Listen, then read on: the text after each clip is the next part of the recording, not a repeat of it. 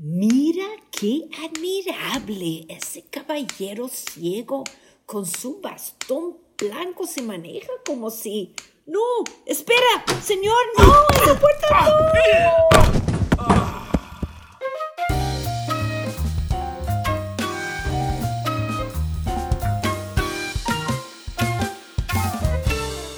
Hola a todo el mundo y muy bienvenidos al quinto episodio de Sinvergüenza, un podcast para personas con baja visión y personas ciegas. Yo soy Eileen Shea, su anfitriona. Si es la primera vez que escucha el programa, le explico. La idea es de tener una mirada optimista y constructiva sobre el tema de la discapacidad visual, porque perder la vista no tiene por qué ser una tragedia. Inconveniente, sin duda. Extremadamente complicado, sí señor, pero una tragedia no. Entonces, acompáñame en esta aventura que es perder la vista que sea de a poco o inesperadamente de un solo golpe. Esta semana les tengo mm, un episodio que podría llamarse Lo que siempre quisiste saber sobre el metro de Santiago y que no te atreviste a preguntar. Entremos.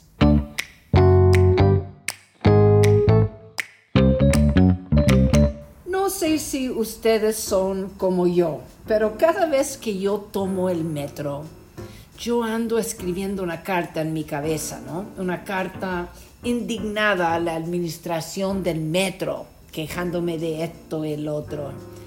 Y se me ocurrió entrevistar a alguien del metro y hacerle todas mis preguntas y mis quejas directamente. Pero ustedes saben cómo es, ¿no? Una vez que tuve a la persona indicada al otro lado del micrófono, se me fue toda la indignación. Me sentí como, no sé, una, aliada, como una soldada más en la, en la lucha para mejorar y facilitar la vida de las personas con discapacidad visual. se me fue todo el enojo y intenté entender cómo se nos toma en cuenta en el diseño de las estaciones y el servicio como tal. Aquí va mi entrevista con Fernando Esteves, subgerente de comunicaciones externas y medias digitales del Metro de Santiago. Hace mucho tiempo que quiero hablar con alguien del Metro para entender eh, cuál es el enfoque que tienen en, cuanto a los usuarios de capacidad visualmente. Eh, si, si, se tomó en cuenta desde el principio cuando se hizo el metro o si fue una cosa que porque no había tanta conciencia hace 40 años, si ustedes consultan, por ejemplo, empresas que están eh, especializadas en planificar cosas para personas discapacitadas, eh, etcétera. Quiero, quiero entender cómo, cómo es la visión de, la, de las personas en el metro cuando mm. planifican. Y, primero que nada, cuéntame cuál es tu, tu em, posición. ¿En el metro? Ok. Claro. Y si tiene que ver más con, con comunicaciones que con eh, inclusión. Con el, inclusión es uno de tus temas. Ya. Yo soy el subgerente de comunicaciones externas y medios digitales. Eso significa que nosotros vemos el posicionamiento de Metro en los medios de comunicación, vemos las redes, las redes sociales y vemos la comunicación con pasajeros. También ese es mi, es mi ámbito. Y cuando digo comunicación a pasajeros, me refiero, por ejemplo, a lo que tú puedes ver, eh, información que damos en las pantallas que tenemos en, en, las estaciones, lo que escuchas en las estaciones, en la, en la lo que se sonoriza a través de los parlantes de las estaciones, lo que informamos a través de las redes sociales, nuestra página web. Eh, hemos ido incorporando más canales de comunicación a pasajeros, pantallas de acceso, en las pantallas que tenemos de publicidad también hemos incorporado ahí el estado de, del servicio. Y en la gerencia en la que estoy yo está también la gerencia de, experiencia de viaje, que es la área que también ve el diseño del, del, ciclo de servicio, en definitiva, y que tiene que ver, yo no directamente, pero trabajamos muy a la par, que tiene que ver precisamente de cómo vamos incorporando en el diseño y en la concepción misma de las líneas, que es lo que planteas tú, cómo se, se piensan las líneas, por ejemplo, de su origen, con ir incorporando cada vez más eh, canales de comunicación o formas de poder, por ejemplo, guiar a los pasajeros que tienen problemas de baja visión o que tienen o pasajeros directamente ciegos. Ya. Como, tú, como tú lo planteabas bien desde el comienzo de la conversación, hay una serie de, de normativas y consideraciones que hace 40, 50 años atrás no existían. Mm. Entonces, eso claramente significa una complejidad para ir incorporando eh, tecnologías nuevas a líneas que son antiguas, por ejemplo, como la línea 1 o línea 2, eh, y que es mucho más fácil incorporarlos en las líneas actuales. Entonces, a medida que ha ido pasando el tiempo, nosotros sí vamos eh, concibiendo nuestras líneas para que sean cada vez más inclusivas. Entonces, desde ese punto de vista, por ejemplo, las líneas nuevas, las líneas 3, 6 y todas las líneas que vengan de aquí en adelante, por ejemplo, la 7, la 8, la 9, las extensiones, tienen consideraciones desde su inicio. Y es así, por ejemplo, que en las líneas 3 y 6 existen huellas podotáctiles, que probablemente tú las conoces bien, que son estas, estos senderos que sirven para guiar a las personas ciegas con el uso del bastón o con, el, con tocarlas con los pies, que te llevan a la ruta accesible, por ejemplo, que te llevan a los ascensores.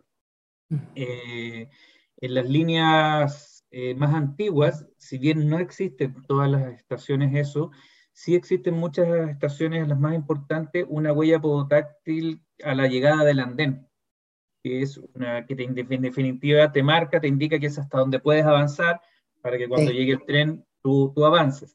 En las líneas automáticas, eso está, no es necesario en los andenes porque tenemos puertas de andén. Entonces, las puertas de andén que coinciden con la llegada del tren, entre otras cosas, están pensadas así porque son más seguras para todos los pasajeros y con mayor razón para los pasajeros que tienen algún tipo de baja visión o que directamente son personas, personas ciegas. Eh, entonces, por ejemplo, las 3 y 6 están siempre contempladas con botoneras braille, eh, entendemos, y a lo mejor ahí tú me puedes comentar mejor, entendemos que todavía en la, en la población de personas ciegas no todos leen el, el braille, que es un... es, es, yo diría, menos y menos necesaria. Claro, y, pero, ¿qué es lo que tienen los ascensores además de eso? Tienen, eh, te sonorizan los niveles, te van indicando el nivel en, en el que estás, si estás en un nivel eh, de acceso a los andenes, si estás en el nivel de servicio, en el nivel de, de boletería, de, acceso en definitiva, porque las líneas 3 y 6 no, no tienen, tienen boletería. Y las 3 y 6 también desde el principio tienen concebida como tienen solamente máquinas de carga. Las máquinas de carga tienen un nivel de contraste mayor que tú lo puedes seleccionar para personas con baja visión. perdón, ¿qué es una máquina de carga? La máquina de carga es en las líneas 3 y 6 donde tú cargas tu tarjeta VIP. Ah, donde tú cargas la tarjeta mira, no sabía que había máquinas, yo siempre voy a la boletería. Claro, porque en las líneas, en las líneas más antiguas, en la 1, la 2, eh, la 4, la 4A, la 5, esas líneas tienen boletería y máquinas de carga. Pero la, 3, la 3 y 6 tienen solamente máquinas de carga. Y esas máquinas de carga, hay una persona de, de estaciones que te puede ayudar a orientar a usarla y también tiene eh, tienen autoguía, en definitiva tienen audio para las personas ciegas y tienen también un nivel de contraste en la pantalla mayor para las personas que tienen baja visión. Ah, qué bueno. Están simplificadas y tienen colores de contraste precisamente pensadas para, para las personas con, con baja visión. Ya. Entonces, si te das cuenta, eh, hoy en día está todo pensado así y todas las líneas que vengan de aquí en adelante vienen pensado con eso y las tecnologías que se vayan incorporando, por supuesto, se van se van, se van agregando. Eh, estamos bien atentos, esto no lo tenemos todavía, pero estamos, estamos viendo ahí, explorando esa posibilidad. Entendemos que hay aplicaciones también que las personas ciegas ocupan para sus desplazamientos en la ciudad.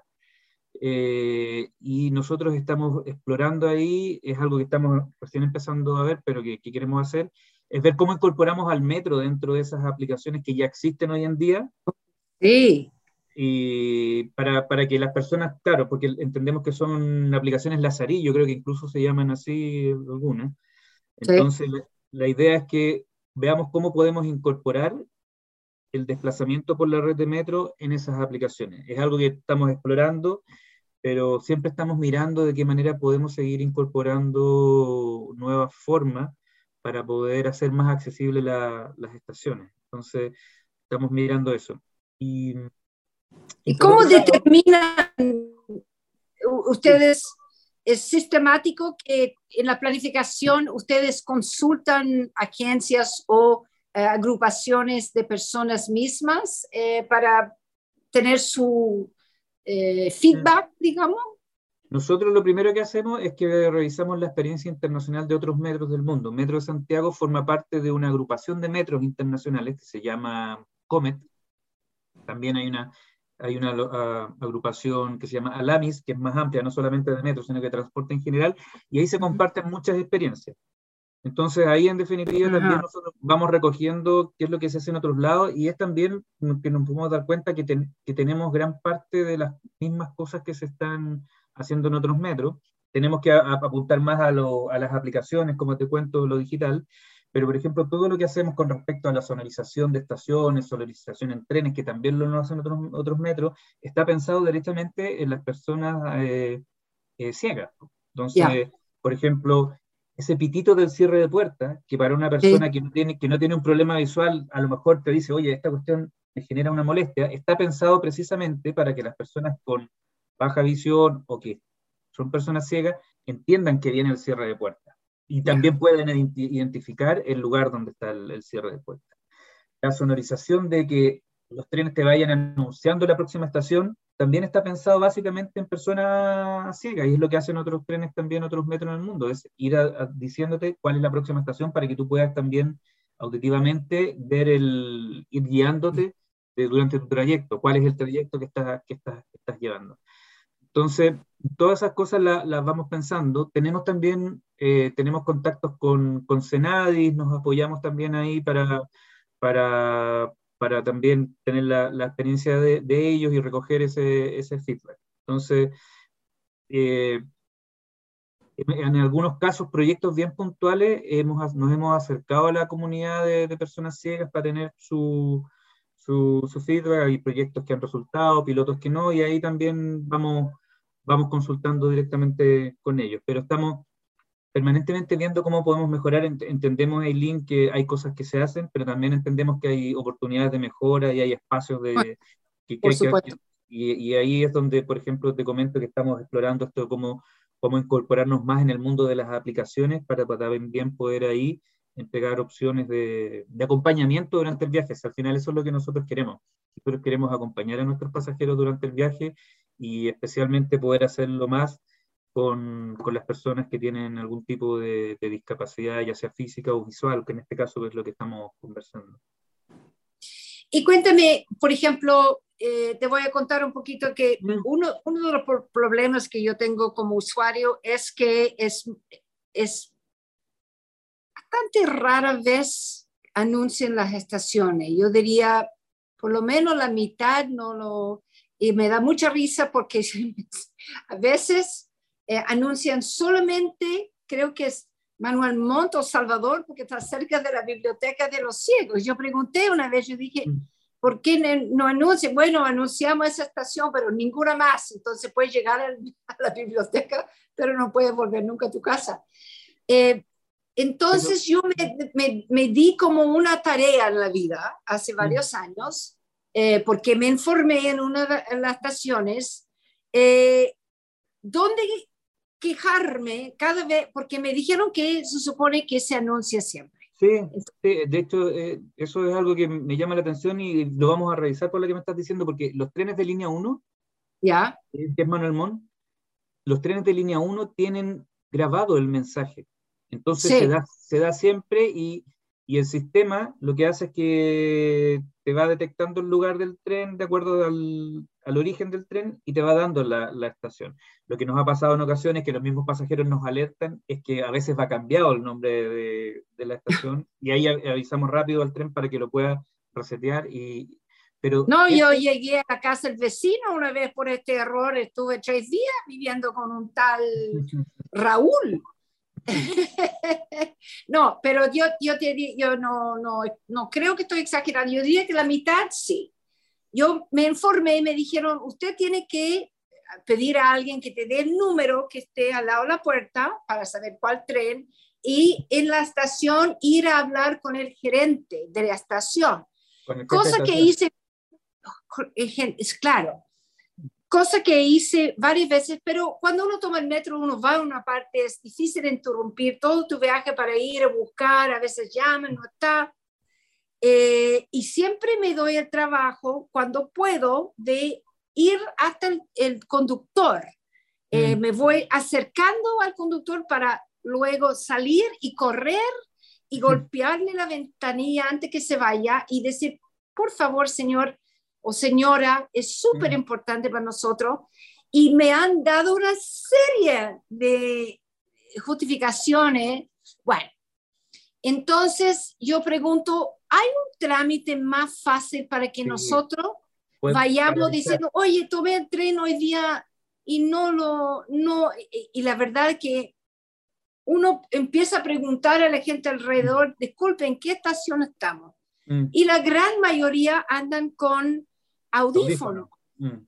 Cosa que una persona sin buena vista no sabe. Entonces pasa de todo que uno está haciendo así con el vecino y, y etcétera. ¿Qué hacen? ¿Qué están haciendo los conductores que están tan ocupados que no pueden anunciar en la, estación? Yo diría que yo, si yo fuera, me encantaría la distracción de decir, mm. Manuel Montt, Manuel Montt. Eh, ahí, lo, ahí lo, que, lo, que, lo, que puede, lo, que pasa, lo que ocurre, es que el conductor como, como está grabado ese mensaje, puede que ese tren a lo mejor tenga alguna falla y el conductor no lo sepa. Entonces, es súper importante lo que dices tú del numerito de la, de la puerta, del número de, de coche, porque lo, que, lo, que, se puede hacer para no tener que ir a donde el conductor, hay, hay, una forma más simple. Tú puedes, eh, por ejemplo, avisar a través de nuestro Twitter, de nuestro Metro de Santiago, nuestras redes sociales, decirnos, mira, tal coche eh, no está sonorizando las estaciones en Twitter.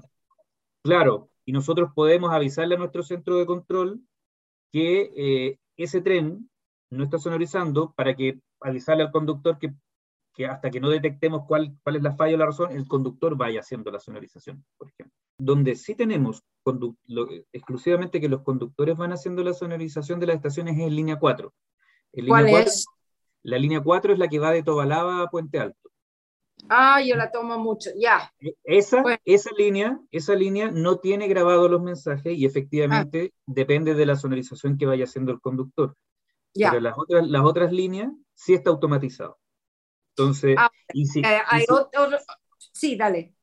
Claro, entonces, si tú vas en algún tren y no se está sonorizando por uno u otro motivo, esa puede ser una buena alternativa, darla por Twitter y el, el gestor de la red de, de, comunidades digitales de, nuestra, de nosotros avisa inmediatamente, mira, ese tren no está ah. sonorizando. Entonces ahí se puede, se, puede, se puede avisar. Esa es una manera más, más expedita y más rápida de poder hacerlo. Porque, y aparte de Twitter, que no soy de Twitter, ¿hay otra manera como rápida, un correo?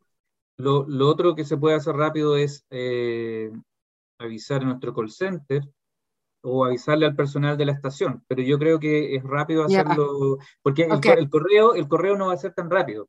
En cambio, el, nuestro, nuestros gestores de comunidades digitales están en línea no solamente con nuestros pasajeros, sino que también están contactados con nuestro centro de control.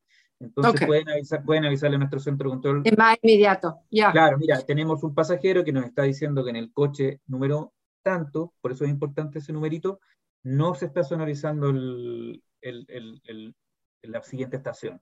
Entonces lo que podemos hacer es, si es un tren de línea 1, 2, 5, decirle, mira, hay un problema en la sonorización, pidámosle al conductor que por favor vaya diciéndolo. Y si es en la 4, tenemos que reforzarlo con el conductor de que por favor lo... Ya.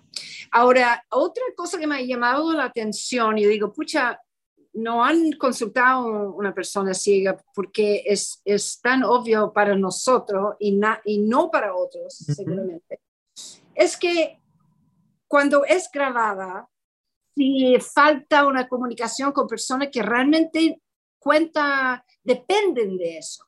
Pero ese caso que tú estás explicando, ¿estás hablando de línea 4 también o en general? Porque...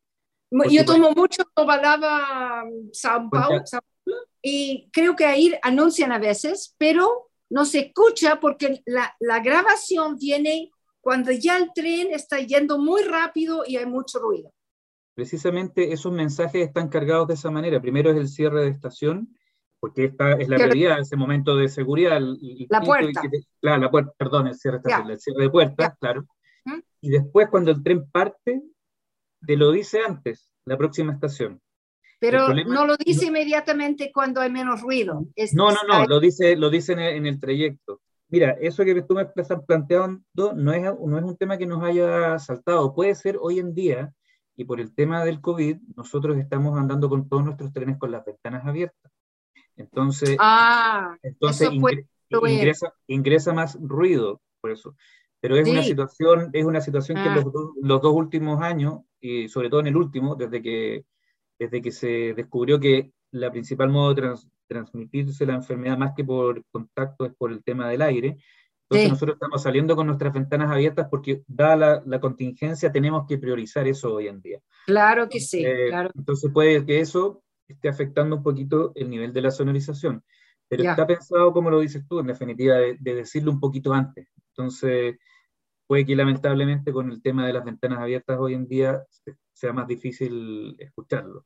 sí, eh, eh, eso puede ser la explicación. Ahora, yo creo que para contrarrestar podrían como cambiar el momento en el cual anuncia. Cuando recién se cierra la puerta, por ejemplo, todavía no hay ruido. Y ahí decir, próxima estación, ¿no? Claro, en, las líneas 3 y 6, además de la sonorización, está el apoyo de pantallas, que es lo que te digo yo que hemos ido incorporando cada vez más. Entonces, eh, y, como ahí van las, las puertas cerradas, también se, se anuncia, digamos, eh, mucho la dirección del tren, para que tú sepas bien que no vas, no vas en la dirección equivocada, y se anuncia también la siguiente estación. Ya, ya.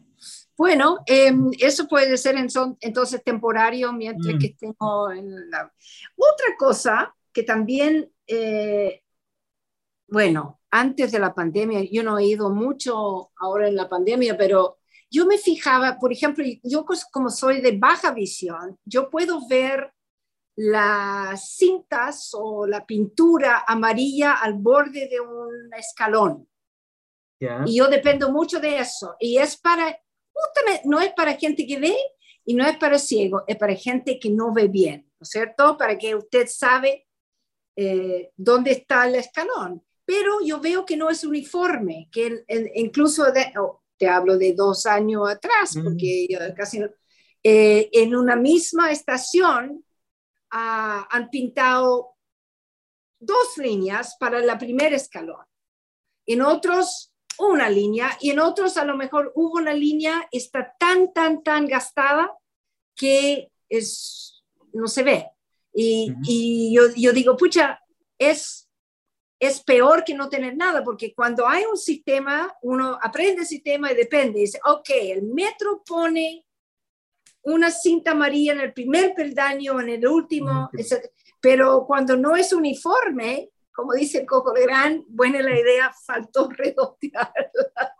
Yo siempre fui, no te puedo decir cuántas veces me he caído. O sea, lo, lo mejor que tiene el metro para contrarrestar todo eso es la gente la gente que trabaja en el metro, oye, mm. viene, no sé, yo digo siempre, oye, ¿es por vieja o por ciega? Porque vienen corriendo, y señora, y yo siempre digo, no necesito ayuda, pero acompáñame igual, vamos a conversar. Y vamos conversando, pero son demasiado buenas personas, o sea, yo sé que es su trabajo, pero lo hacen muy bien, ¿no? Es, eso, eso está, cuando hablábamos de cómo está pensado la, las líneas, las concedidas las líneas, también es cómo está concebido el servicio que queremos dar y el servicio que tienen que entregar nuestros equipos de estaciones. Los trabajadores y los equipos de estaciones de metro tienen un rol social súper bien eh, internalizado y muy empapado de eso. O sea, las personas que trabajan en metro, y eso es súper transversal, Aileen, tienen un, como el rol social muy, muy, muy internalizado y muy aprendido. Es algo como que es la forma de ser. Y eso también está pensado dentro de los protocolos de asistencia. Y dentro de los protocolos de asistencia está eso que dices tú, por ejemplo, en el caso específico de las personas con, con baja visión o las personas ciegas cuando detectan con, con un bastón o que evidentemente tienen problemas, es acercarse, presentarse, saber bien cómo, cómo ofrecerle la ayuda, que es poniendo el brazo o el hombro, no tomándoles en la mano del bastón, por ejemplo, ese tipo, ese tipo de cosas. Y, y se generan en algunos casos, Elin, situaciones bien, bien humanas que la gente, eh, como las personas tienden a tener sus mismas estaciones de viaje, siempre entran por la misma estación o salen por la misma estación, ya se conocen. Se conocen y se conocen como las rutinas y saben ah. que, por ejemplo, la señora Eileen siempre entra a tal estación como a las 10, así que la voy a ir a esperar. y, ya, y ya se conocen y se cuentan como, como sus historias también. Pasa eso en, algunos, en algunos casos. Y tiene también que ver de, de, cómo, cómo queremos con Metro relacionarnos con nuestros pasajeros y cómo queremos también apoyar en casos especiales a las personas que tienen más problemas de, para desplazarse. Entonces se genera eso que, que tú mismo relatas, que se genera este contacto más, más cercano y que queremos acercar. Hay, hay, a veces personas ciegas que nos dicen directamente que no quieren asistencia, que, que ellos no, claro, yo, yo, pueden moverse solos. Y nosotros también ahí, la idea es que, ok, respetamos eso, pero también nos mantenemos cerca precisamente por si se genera alguna situación de, asistencia. Entonces, forma parte de estos protocolos que están pensados precisamente para pasajeros que tienen eh, personas ciegas o que tienen baja, baja visión. Entonces, sí, porque uno conoce también su estación. Yo, o mm. sea, yo nunca, yo no necesito ayuda en el metro al lado mío porque son 22 escalones y luego 8 mm. y etcétera. Yo tengo todo memorizado pero eh, son súper amables. Ahora, ¿cuál es el problema con la cinta amarilla? Mm. Eh, hay como una normativa que, no, no, sé, no han tenido tiempo, la plata, como para mantener esas líneas amarillas en los escalones. Puede ser. Eh, mira, yo ahí me, voy a llevar la tarea, Eileen, porque no, no, voy a, no, no, no, tengo la respuesta a eso en este momento. Puede haber ahí un tema de que estemos en el proceso de mantención, de renovación de esa señalética, pero, me lo, pero, me lo, llevo anotado para, para, ver en definitiva en qué en qué estatus está eso. Para, para, para, saberlo, porque no, ahí no, no desconozco bien la respuesta a eso. Sé, a qué franjas te refieres, que generalmente son unas amarillas de advertencia, que generalmente también se ponen cuando hay algún peldaño o algún escalón que están en un lugar que no, no, es tan intuitivo que pueda estar ahí, entonces generalmente se marcan ahí. Entonces, tengo la sensación de que hoy en día está priorizado en esos puntos y no en todas las escaleras. Pero es algo que me voy a, me voy a, me voy a llevar para, para que después ahí, por mail o nosotros ahí nos contactemos y poder dar una, una, respuesta más certera de eso. Ok. Eh, ¿Se ha caído alguna vez un ciego en el metro de Santiago? Sí, hemos tenido accidentes, pues, han, ocurrido, han ocurrido y, y, se, han, han habido, de hecho, de los accidentes se han, han generado medidas de mejoras precisamente para, para, evitarlo. Hoy en día la mayoría de nuestros trenes son, son compactos en el sentido de que están todos los coches unidos, pero tenemos los trenes más antiguos que son separados y nos ocurrió en alguna oportunidad que alguna persona ciega cayó entre medio de, los de los coches. lo que hemos hecho ahí, hemos hecho algunas, eh, se, han puesto como unas uniones de, como unos, eh, como unos, como unos resortes, como unas, unas, unas estructuras medias de tensión que efectivamente impiden eso, que alguien pueda o tratar de evitar que se produzca ese como espacio para que las personas caigan. Entonces, entonces, se ha ido aprendiendo eso. Es son casos bien excepcionales, pero han habido ahí. No es, no es que no, no tengamos nunca. y, eso, y, las puertas de andén eh, reducen en un 100% eso. Entonces, por eso es, un. Eh, hoy en día, todas las líneas vienen con eso. Desde la, 6, de la 3, de la 3 y 6 en adelante, todas vienen con esas puertas de. Qué bueno. Y cuéntame, eh, supongo que los perros guía están bienvenidos en el metro. Sí, e, es una muy buena pregunta porque hay, hay dos temas ahí. uno, la, tenencia responsable de, de, las mascotas. En el metro tú puedes transportar tu gatito, tu perrito, siempre y cuando vaya en una caja bien adaptada, que el perrito vaya en buenas condiciones y no molestes a, a los demás. Y en el caso particular de, de los perros lazarillos, los perros de asistencia sí son, sí son, son, aceptados.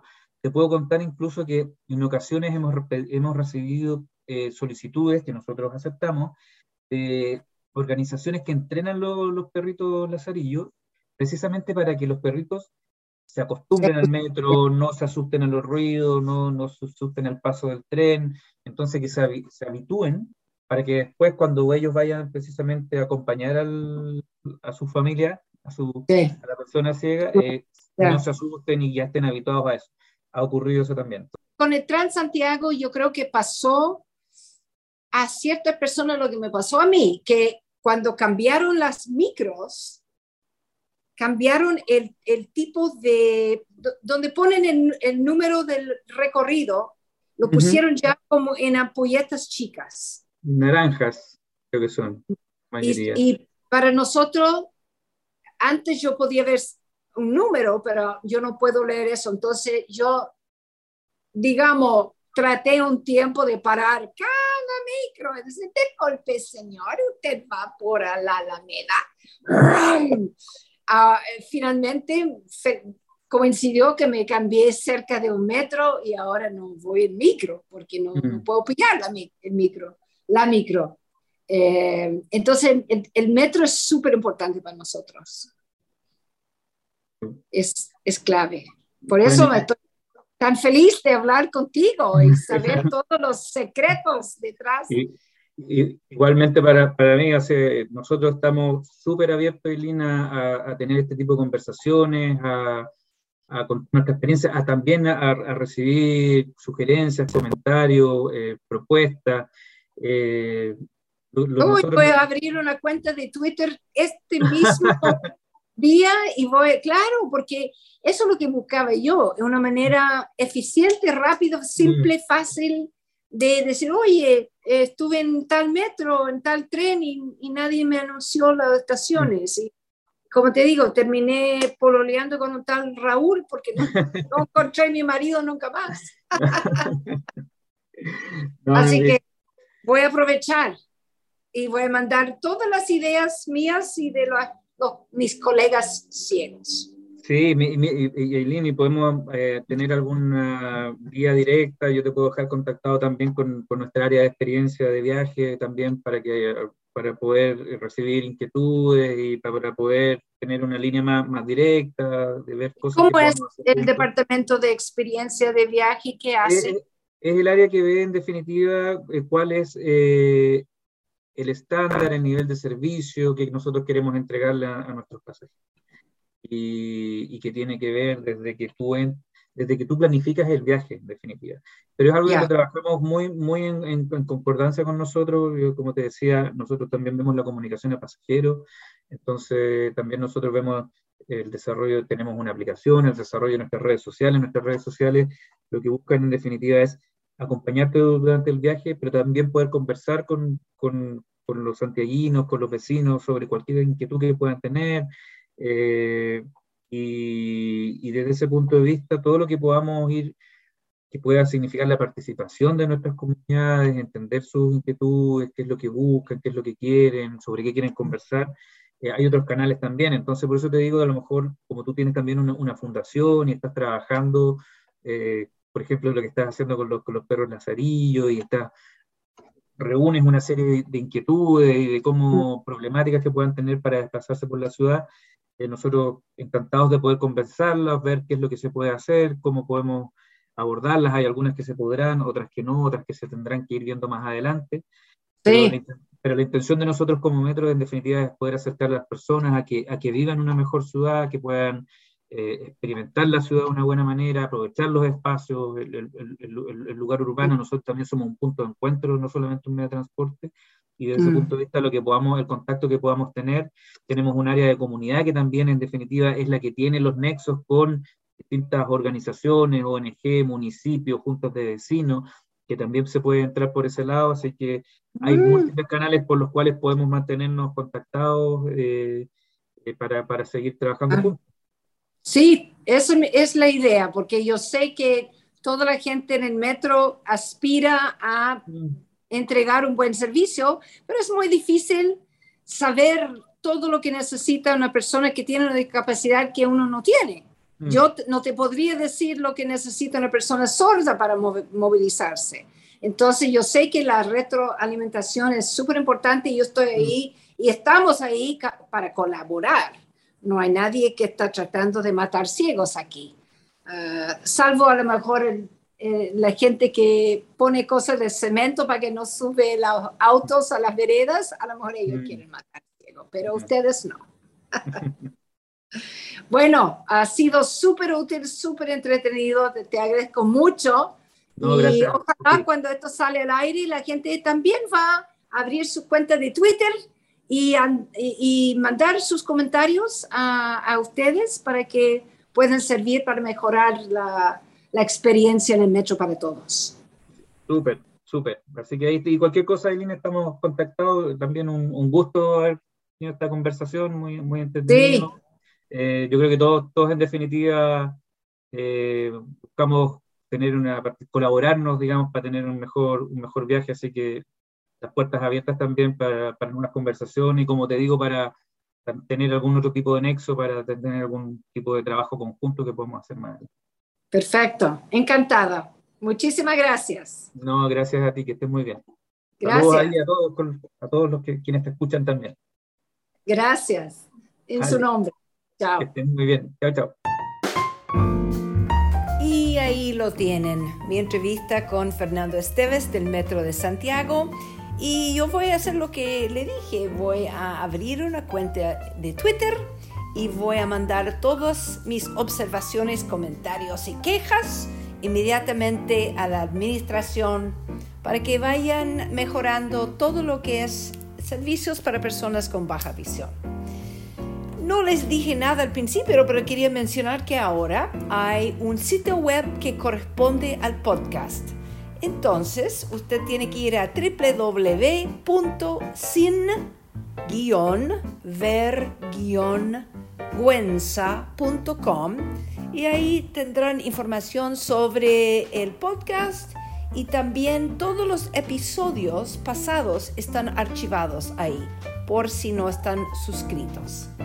Por favor, diles a sus amigos que se suscriben al podcast y Vea también, hay unos videos donde yo viajo, yo hago un video, ojalá divertido, sobre las dificultades para andar en la vereda en cada ciudad que visito. Ahí tienen ya varios y es para, mm, es para mejorar la conciencia riéndonos, es la idea.